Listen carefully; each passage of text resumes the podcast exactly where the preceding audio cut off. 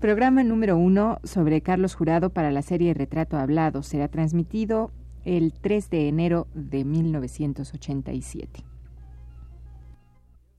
Radio UNAM presenta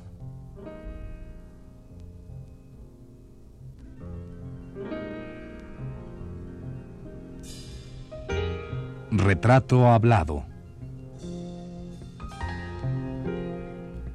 Carlos Jurado.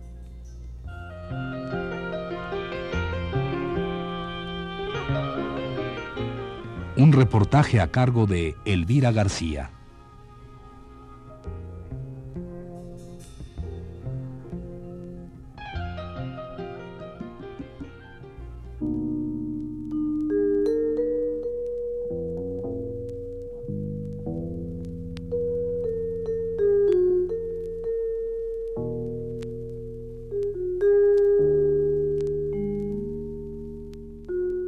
Caso de Carlos Jurado es el de un artista singular.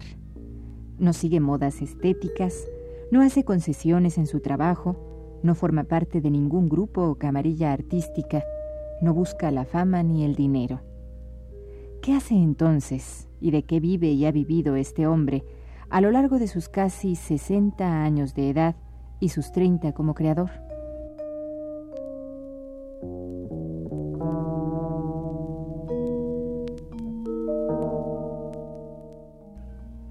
De esto y de cómo concibe el arte independiente y de sus investigaciones estéticas, de su labor docente y de muchas cosas más, hablaremos a partir de hoy y a lo largo de todo este mes con nuestro entrevistado, el maestro Carlos Jurado.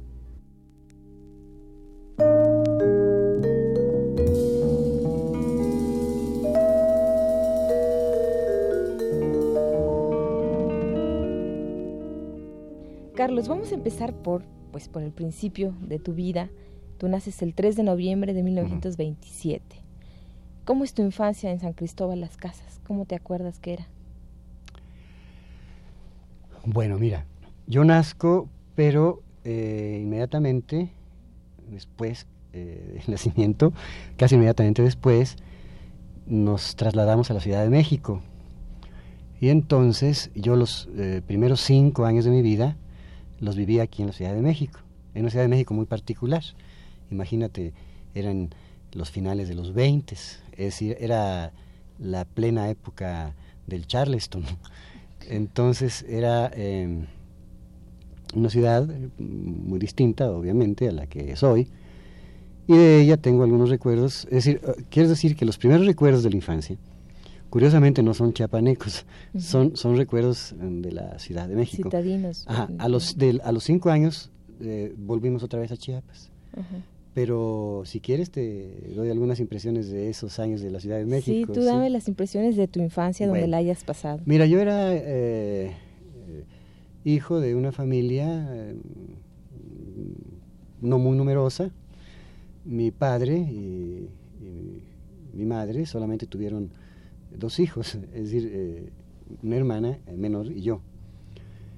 Vivíamos en una calle del centro porque en esa calle mi abuelo materno tenía una industria, él, tenía una industria ahí, una industria textil, en una, en una fábrica que él fundó, que todavía existe creo, ya no, es, ya no es de la familia, se llama La Europea, que está en la calle de Chimalpopoca. es una es una fábrica textil grande.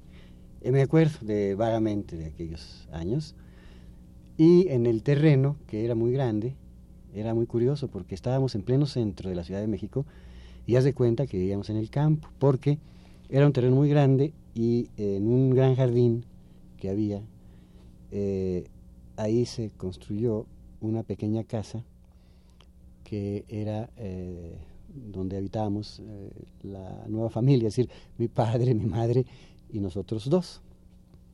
En ese tiempo, te digo, eh, México era, era muy chiquito. muy chiquito. Yo no sé, me imagino que debe haber tenido, pues no sé, 500 mil habitantes eh, a lo sumo. Digo, es una apreciación personal, ¿no? Pero era, pequeño. ¿Y qué, a qué jugabas o qué hacías? Pues nosotros éramos unos niños, yo era un niño un poco como era un lugar amplio y, muy central, prácticamente mi vida se desarrollaba dentro de, esos, de, esos espacios, ¿no? Vaya, eh, era muy eh, raro el salir a la calle. Yo tenía, bueno, la familia, más bien dicho, la familia paterna, mi familia, mi padre tenía hermanos, todos ellos ah, fueron, han sido, bueno, ellos ya murieron, solamente mi padre vive, pero es ya muy anciano, pero ellos eran muy aficionados a, a los caballos todo ese tipo de cosas porque e, ellos eh, habían su origen es, es, eh, eh, provinciano, es, son de eran de Texcoco. Y habían formado parte de una familia a la, a la cual le gustaban mucho los caballos, pero no, no, no, no el, el, deporte de la equitación, ¿verdad? Al estilo inglés, sino que habían nacido desde, bueno, desde que nacieron, desde, que, desde pequeños, sí, eran gente provinciana que usaba los caballos y que el caballo formaba parte de su vida, porque pues, en ese tiempo pues, no había automóviles, no había, no, no había automóviles.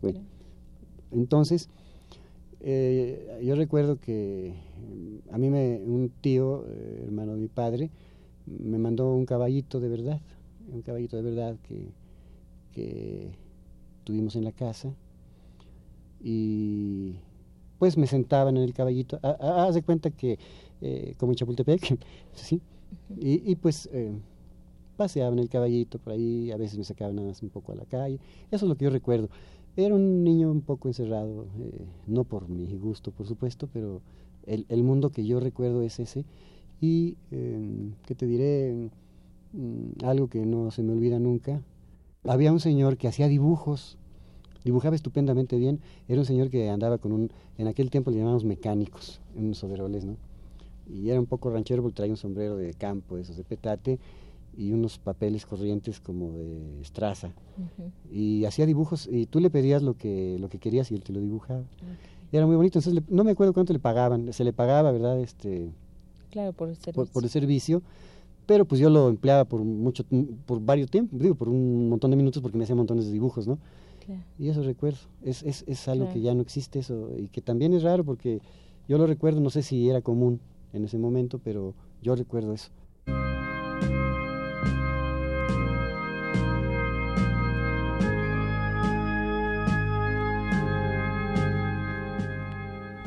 Medio de un mundo poblado por artistas que siguen una moda, generalmente traída de los Estados Unidos, pero con tres o cinco años de retraso, en medio del arte que en un principio proclama ser independiente y acaba a veces sin darse cuenta el mismo artista en un producto mercantil, en medio de esto, el trabajo de Carlos Jurado es una isla.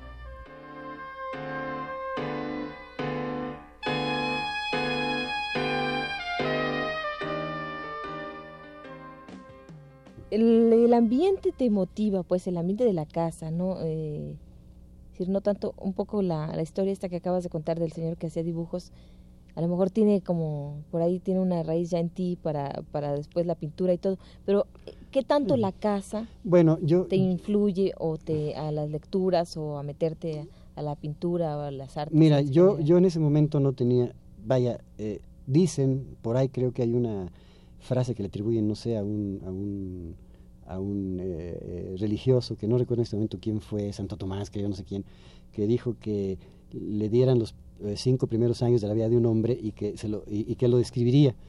Y, parece ser que psicológicamente los primeros años, hasta llegar a los cinco o seis, son los años que marcan en alguna forma el carácter de los individuos. Digo, no estoy pretendiendo creer en una explicación de esa naturaleza, pero he oído que esto ocurre yo recuerdo, es decir, mis primeros cinco años, seis, cinco, que nos volvimos a regresar a Chiapas, fueron los de un niño mm, mm, hasta cierto punto solitario, porque como te digo, no era edad escolar, en aquel tiempo no existían eh, como hoy eh, estos, estas escuelas de kinder. Había, había jardines de niños, sí, kinder, pero eran de otro estilo, ¿no? No eran ni obligatorios, ni mucho menos. Entonces, el niño podía entrar a la primaria directamente a los seis años de edad cumplidos. Yo recuerdo más o menos eso. Así es que los primeros cinco años de mi vida yo, transcurrieron dentro de esos enorme, eh, en ese enorme jardín, eh, eh, jugando solamente con, con, objetos o con animales que teníamos. me recuerdo un, perro, San Bernardo, grandote que, que, había ahí en la casa, Y pues eh, yo, yo lo que recuerdo es que la afición que todos los niños tienen por el dibujo, pues yo también la, la tuve, la ejecuté en una forma exhaustiva porque, como eh, te digo, el, el, local pertenecía a una empresa que de alguna manera eh, tiene ciertos, eh, ciertas formas físicas y ciertas necesidades, había muchos rollos inmensos de papel manila que servían seguramente para envolver a serie de productos y yo lo usaba para hacer muchos dibujos, muchos dibujos, hacía dibujos, dibujos, dibujos, dibujos a lápiz, dibujos a lápiz, ¿no? Desde chiquito. Pero no recuerdo, sí, yo más bien el recuerdo que tengo son imágenes así de, pues, eh, de mis padres, que los vi muy poco tiempo, por razones familiares eh, vivimos muy poco tiempo con ellos, mm, imágenes muy, muy borradas, ¿no? Más bien recuerdo mis abuelos, que estuvieron, que convivieron más con nosotros, la casa, eh, recuerdo por ejemplo que mi abuelo tenía una enorme afición por todo lo, lo, lo germánico, porque había sido hijo de un señor de Austria. Entonces recuerdo un comedor donde tenía un busto de un señor Bismarck, que a mí me cae muy mal el busto ese, porque siempre estaba como enojado el señor. Y tenía unos cuadros grandes al óleo este, de escenas de guerra de, de Alemania, de la Primera Guerra, y esos recuerdos. Pero no, no son recuerdos muy, te diré, muy cercanos, son más bien recuerdos tristes porque no es, vaya, no me entristece, pero yo no recuerdo como otros niños, eh, eh, otros niños, ¿no? Eh, mi hermana era más pequeña que yo. Sí, más bien te, te recuerdas solitario. Solitario. Es decir, yo, eso te puedo decir. Mi infancia, hasta los cinco primeros años, fue solitaria. Sí. Bueno, y luego entonces te regresas a Chiapas y, bueno, se regresan a Chiapas y de nuevo regresas a la Ciudad de México ya para estudiar en la Esmeralda, ¿no? ¿O sí? No. bueno, no directamente. Es decir. Claro, no, no directamente, supongo que. Yo regreso, eh, Chiapas fue después importante porque ahí ya tomo conciencia de otras cosas que pues eh, no conocía. Volvimos por unos meses a San Cristóbal, que no es exactamente la ciudad de origen familiar, la ciudad de origen de mi familia es Comitán, pero mi abuelo tenía sus negocios en San Cristóbal en aquel momento. Y después eh, estuvimos en Tapachula durante unos años Tapachula era otro tipo de ciudad, es un, eh, un, lugar caliente, cálido, era en aquel momento, no he vuelto más, nunca más. Era un pueblito pequeño. ¿No te gustó? No, no es que no me haya gustado, es que las circunstancias de la vida no me lo no te ha llevado a Tapachula. No me llevaron a Tapachula, ¿no? Entonces, eh, Tapachula es el, antítesis de la tierra fría en todos los sentidos, costumbres, en todo, pues, ¿no? Y al volver a México, eh, vengo, eh, todavía muy pequeño, a estudiar, a continuar la, la, primaria aquí. Lo que ocurre es que en Chiapas, y esto sí me gustaría anotarlo al margen, así rápidamente, en aquel momento se estaba viviendo una época muy interesante, eh, coincidía todo el sur y el sureste, o por lo menos Chiapas, que es donde nosotros vivíamos, estaba influida por el sistema que implantó en Tabasco Garrido Canaval en ese momento. Entonces estaba prohibida la religión. Y eh, pues casi todas las familias estaban educadas. Ajá, pero casi todas las familias estaban educadas en la religión. Yo no soy religioso ahora, pero digo, en aquel momento pues mi familia seguramente lo era. Y entonces era muy curioso porque mm, los últimos meses o el último año eh, que vivimos en, en, Chiapas, yo vi cosas muy interesantes respecto de esto, ¿no? Eh, quema de santos en la plaza pública las iglesias estaban cerradas. Recuerdo que quemaron un precioso Cristo réplica del de Esquipulas y el soldado que lo quemó dijo, ahí va el fuego Toña la Negra. Cosas por el estilo. Entonces, este, eh, yo no sabía nada, ¿verdad? A mí me entretenía ver todo eso, me, deslumbraba todo aquel juego, porque era como un carnaval, en cierto modo. Y ahí me metieron, eh, había unas escuelas de monjas que por supuesto, escuelas de monjas eh, que todo el mundo sabía que existían y, que, y dónde estaban. Pero en Chiapas hay costumbres muy raras, ¿no? Entonces, este, eh, como no estaban declaradas y como estaban clandestinas, eran clandestinas. Entonces, seguían funcionando, pero nadie se preocupaba por su existencia. Y a mí los últimos meses, o creo que el último año, estuve en, una escuela de estas. Más bien creo que yo me, portaba un poco mal y me, castigaron metiéndome en un eh, interno unos meses ahí. Ya de ahí venimos a México y continué la primaria.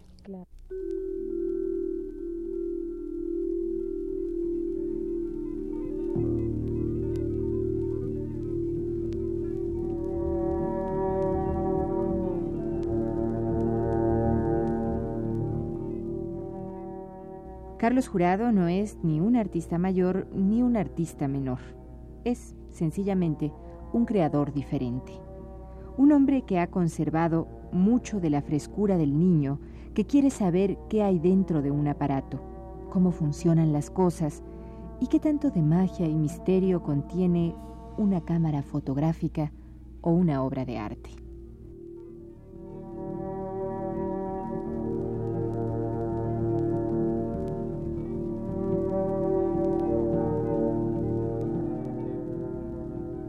Carlos Jurado no le ha dado miedo romper eso que en el medio artístico se llama trayectoria. Por tanto, cuando parecía que estaba por cimentar un prestigio, un nombre, ha tomado sus cosas, ha hecho sus maletas y se ha ido a otra parte, a empezar a trabajar en otros asuntos, algunas veces algo alejados del quehacer artístico. Así es Carlos Jurado.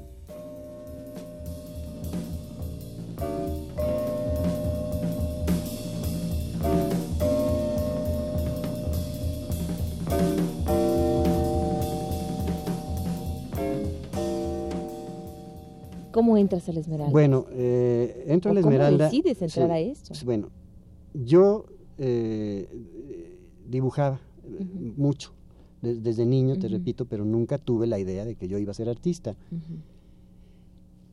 en, en, la casa donde eh, vivíamos aquí, la familia tría política y un hermano de mi padre, que venimos a vivir a México, eh, veían, inclusive mi propio papá en aquel momento, mi padre, veía eh, eh, la afición artística como eso, como, como una mera afición, pero ellos no consideraban que eso pudiera ser una forma ni de vida ni, ni, justa para, para, que cualquier ser humano la, decir, la, ejerciera, la desarrollara. Entonces, cuando yo termino la primaria, me obligan prácticamente a ingresar a una prevocacional técnica porque eh, las eh, personas con las que convivíamos tenían carreras técnicas. Yo tenía un primo que estaba estudiando, eh, curiosamente, en esos años, ingeniería aeronáutica. Era muy avanzado para pues no, no, pues es hubo una carrera así en el Politécnico, pero no, no sé por qué razón. Se anticiparon tanto porque todavía hoy no construimos aviones. entonces, este... Y, y entonces siempre había la influencia de que yo tenía que ser algo similar. A mí eso no me gustaba, pero me obligaron a entrar. Y así es que pasé unos años un poco molestos entre una lucha eh, conmigo mismo de, no poder aceptar ese tipo de cuestiones y una obligación que se me imponía por parte de la familia. Hubo un momento en que decidí eh, abandonar aquello por mi propia decisión y entonces eh, fui a ver a un pintor que, del cual yo había oído que mi padre me platicaba mucho, porque eran muy amigos, nacieron en el mismo pueblo y se criaron juntos. Era un pintor muy destacado. ¿Quién? Antonio Ruiz, el Corso. Entonces, él dirigía la escuela de Esmeralda. Yo lo fui a ver, a, pesar de todo, y le dije, bueno, soy hijo de fulano de tal, ah, pues mi hermano casi, ¿cómo no? Pues, y bueno, pero una cosa así de una amistad muy grande. Inclusive, fíjate cómo las ligas eh, sentimentales se van, se van eh, digamos, formando, ¿no? Eh, el Corso tiene un cuadro precioso, un cuadrito muy conocido, es bueno de los más conocidos de él, que también es poco conocido ahora, poco difundido, creo. Sí. Hay un cuadrito de él muy bello que casi todo el mundo que conoce la pintura mexicana lo ha visto porque es uno de los que más se ha expuesto. Es un cuadrito que es un desfile de niños de, pueblo, que, de escuela, que van todos formaditos con unas banderitas y hay un maestro al frente que eh, así hay un kiosquito, es un cuadro precioso. Y en un, en un primer plano está un joven viéndolos pasar, eh, apoya, es en su bicicleta, parado, ¿no? Ese es un retrato de mi papá. Ese, de mi papá, ese joven es su padre. Ajá, de mi padre. Ese joven es mi curioso, ¿no? Sí. Como van quedando así. Y, y él, y él, él sabiendo todo eso, por ejemplo, nunca eh, ni se metió en ese medio, ni y casi más bien podría decir que estaba ajeno a él. Entonces yo fui a la Escuela de Esmeralda, me metí a la Escuela de Esmeralda, me aceptó el corso, Estuve muy poco tiempo en esa ocasión, entonces era el primer año, entonces me tocó con, con, con este... Mario Izquierdo. Estabas muy jovencito, ¿qué sí, tenías? Sí, pues que te podría decir unos 12, 13 años, más o menos. Tenías 13 años. Más o menos. Y entonces te tocó como compañera de... No, no, me, tocó como, maestra. maestra María, Izquierdo. Claro, María Izquierdo ya, ya era María Izquierdo. Ya era más Era una escuela muy bonita en ese tiempo, era un, era un patio con jacalones, había construcciones muy escasas, solamente donde estaban albergadas las oficinas, pero había así como una planta, es una segunda planta de madera, y había como jacalones y un gran patio descubierto donde se trabajaba la escultura. Claro. Era una escuela, pues ya no como hoy, ¿no? Que está, que parece una, una oficina de la Procuraduría, una cosa así muy fría, ¿no?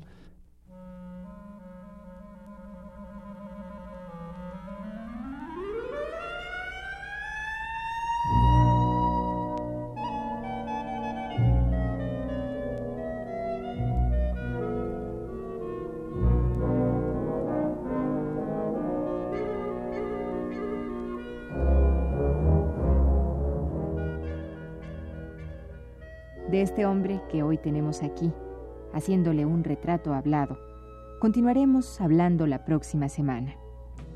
El juicio a su labor como promotor y difusor cultural, como catedrático y funcionario universitario, como teórico e investigador del arte, así como su obra pictórica y fotográfica personal, se lo dejamos a usted, amigo Radio Escucha. Aquí, en este retrato hablado, solo queremos que Él nos hable de su vida y que usted haga su propio juicio.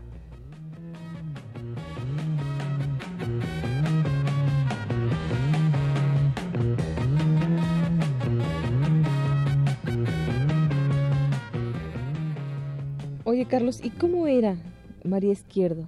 ¿Qué te recuerdas de ella? Pues mira, eh, yo recuerdo más que nada su físico porque en realidad ella por razones personales faltaba bastante. Entonces este, le encargaba a algún alumno más aventajado o, de mayor edad, pues encargarse un poco de algunas cosas dándole algunas orientaciones. Yo la recuerdo más bien de, eh, no, no tanto por lo que nos enseñaba en ese momento, que no creo que haya sido mucho, nos ponía eh, unos objetos tradicionales, eh, eh, jarritos y lo de siempre, ¿no? Para que nosotros lo pintáramos a la acuarela, porque su clase era de, a- con acuarela. Pero más que nada, yo creo que lo que nos enseñaba de ella, aunque no lo podíamos en ese momento asimilar o precisar, era su persona, su personalidad, su capacidad como artista, y pues eh, lo que hacía eh, y que veíamos que era eh, más que lo que nos podía enseñar de alguna manera. Eh, ¿Qué digamos? Como profesora, bueno, su trabajo personal. Digo, su su pintura, trabajo, que de todos modos, de alguna manera, nosotros, eh, la escuela había varios cuadros, eh, sa- sa- sabíamos... es La decir, seguían de alguna la manera. seguíamos de alguna manera, era. sí. También ella tenía problemas de, en el tiempo que me tocó a mí estar con ella. No sé, parece que su esposo tenía algunas dificultades, no sé de qué tipo, y parece que a veces, creo que un día hasta lo secuestraron o algo por el estilo, y él, no recuerdo quién era en ese momento su esposo, ¿no? Creo que era un chileno, algo así. Y siempre, más que nada, era una relación emotiva con nosotros. No era, no era una relación de, sí, de didáctica en el, en, el, en, el, en el plano de escolar, ¿no? Claro. Yo creo eso, la recuerdo, y yo, pues, de todos modos, siento que una enorme parte de mi trabajo en una de las etapas primarias está muy influida por María Izquierdo de alguna manera, yo siento, ¿no? Ajá. Oye, Sí. y hablando de María Izquierdo, ¿tú crees que, que ha sido así justamente reconocido su trabajo? Yo creo que hubo un momento en, en el que ella eh, fue reconocida, pero no, no creo que ahora la, la hayan, eh, decir, eh, eh, Revalorado. revalorado. Yo, yo pienso, en esto es, esto es muy complejo, esto es muy complejo, porque yo pienso que al mm, crecer la población de un país determinado o de una ciudad determinada, las em, relaciones se van haciendo más difíciles. Entonces, el, el permanecer, o, o, más bien dicho, la permanencia de un artista se ve muy deteriorada por el, por el, por la, por el, crecimiento la de la, llegada de de la otros. población. ¿sí? Entonces, cuando un, o un organismo o varios organismos encargados de la difusión de la cultura no lo hacen de manera democrática y escogen solamente unos ¿no? para difundirlos más que a otros, eh, ocurre que las generaciones se van olvidando de, de- de esos artistas. Yo sí creo que se ha valorado María Izquierdo. En su tiempo fue muy reconocida, porque también ha pasado, y aquí sí podríamos nosotros eh, dar ejemplos, no sé si es válido, pero lo voy Sí, a yo hacer. creo que sí. Eh, mira, al gran público le interesa tal vez más una leyenda que una obra. Entonces, ¿qué ha ocurrido? que la pintura mexicana en su tiempo fue, en primer lugar, es muy, muy difícil decir eh, pintura mexicana, porque cada uno de los pintores que coincidieron en un momento dado hacían una pintura bien diferente unos de otros, pero bueno, llamémosle así ya por extensión, la pintura mexicana. Fíjate que lo que ha ocurrido es que, de acuerdo a los intereses y a los turnos correspondientes, los únicos más difundidos son los muralistas. Es decir, eh, ya hasta, qué bueno, es decir, qué bueno que, que, que, esto ocurre, ¿no? Pero sería más bueno que paralelamente a esta enorme difusión también se difundieran a todos aquellos pintores mexicanos tan valiosos como los muralistas, tan importantes como ellos, y que hubiera también una intención por parte de las autoridades correspondientes para hacer que esto tuviera la vigencia que le corresponde. Mira, el ejemplo que te iba a dar es el siguiente. ¿Cuánto tiempo, cuánto tiempo eh, Frida Kahlo, por ejemplo, estuvo eh, al margen del conocimiento popular para que, para que estuviera hoy eh, vigente, digamos de moda, ¿sí?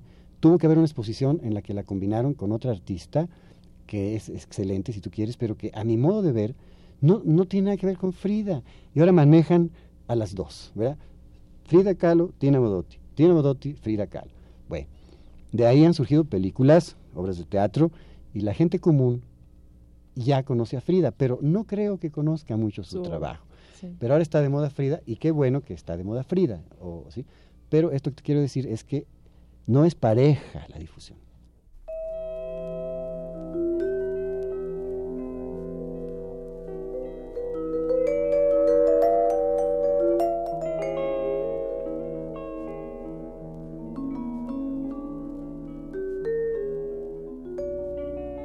Esta fue la primera parte de la serie dedicada a Carlos Jurado, promotor cultural y artista mexicano.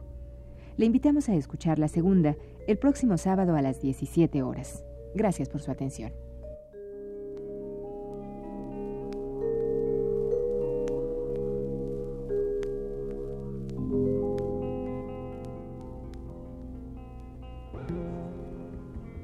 Radio UNAM presentó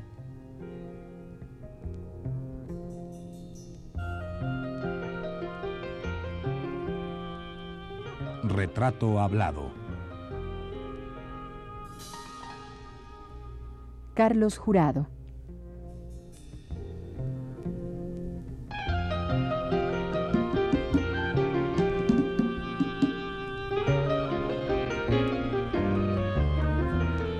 Un reportaje a cargo de Elvira García.